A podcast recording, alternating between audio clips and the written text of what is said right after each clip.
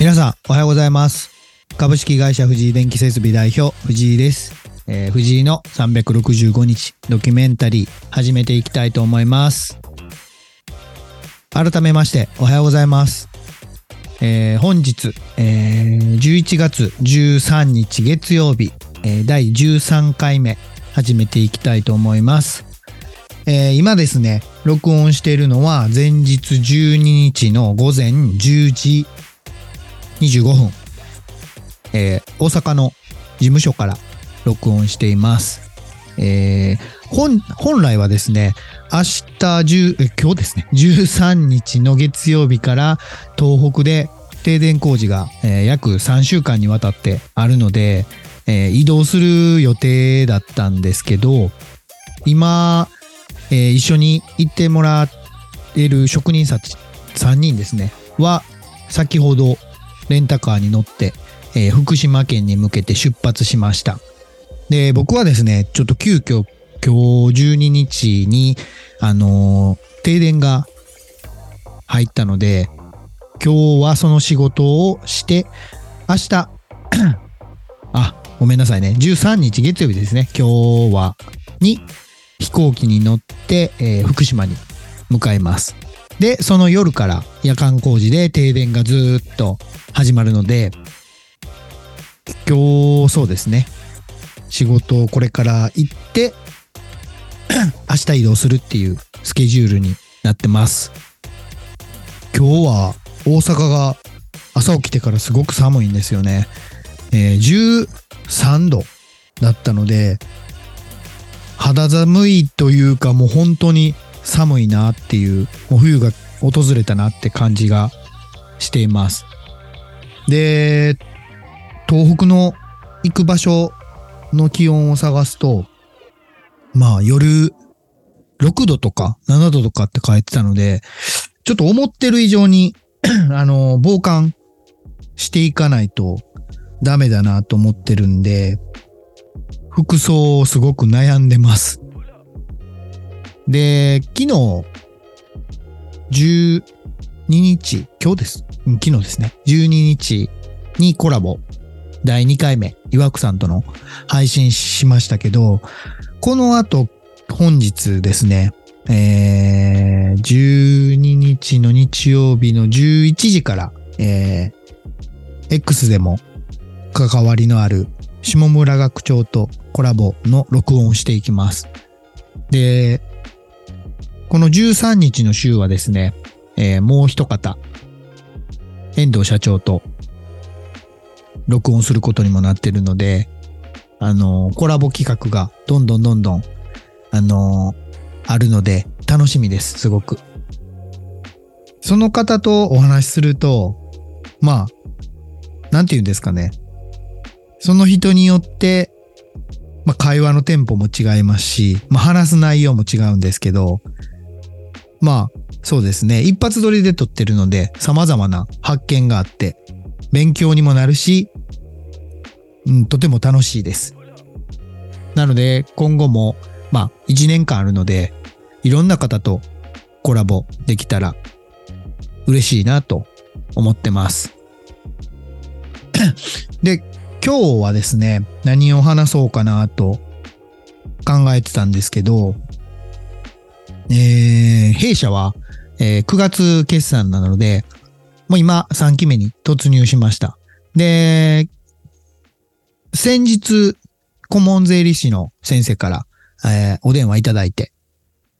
えーちょっとまだ決算書自体はあれなんですけど、まあ速報っていう形で、まあお電話で結果だけ教えてくれたんですけど、あの、1期目は、まあ赤字だったんですね。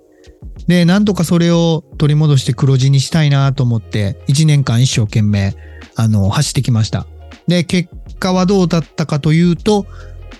黒字で終われたので、まあ、やれだ、やれだなと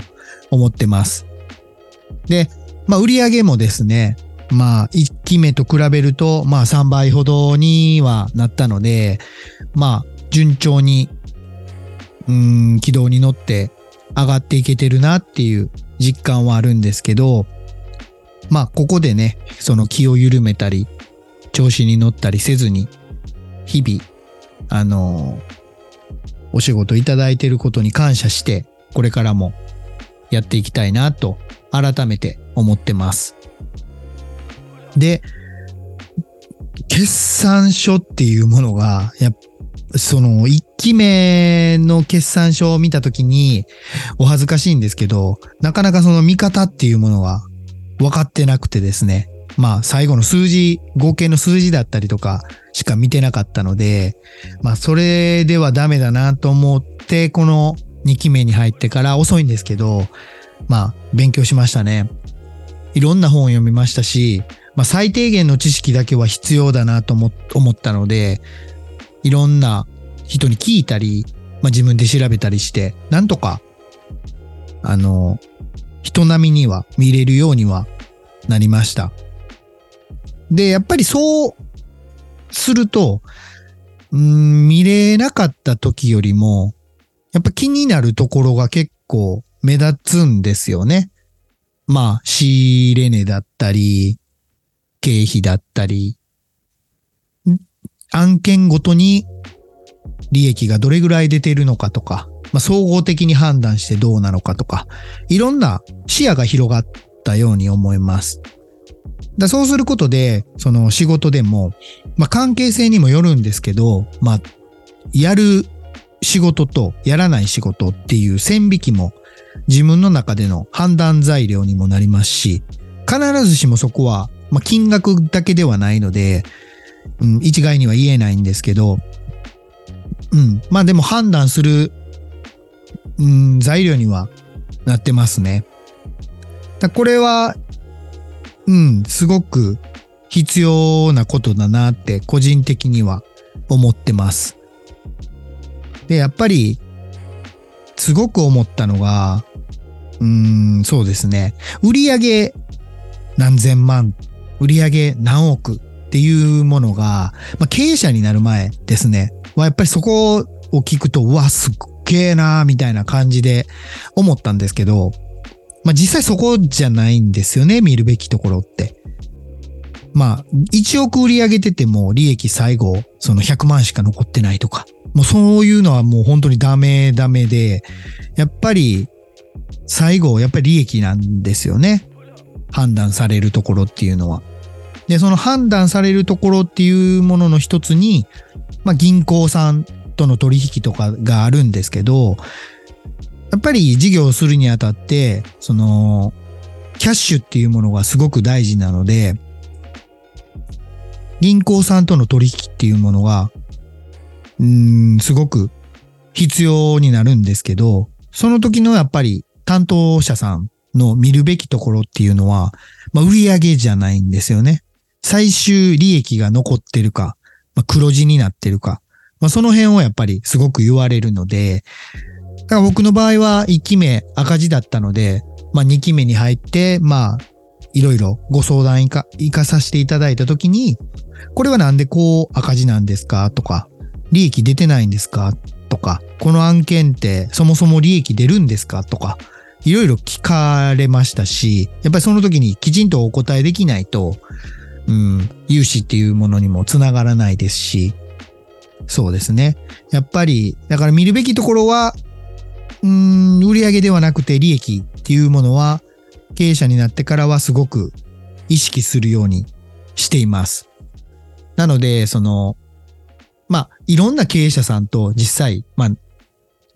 会食に行ったり飲みに行ったりして、まあ、いろんなお話を伺うんですけど、ぱり外から見てることと内情っていうものは全然違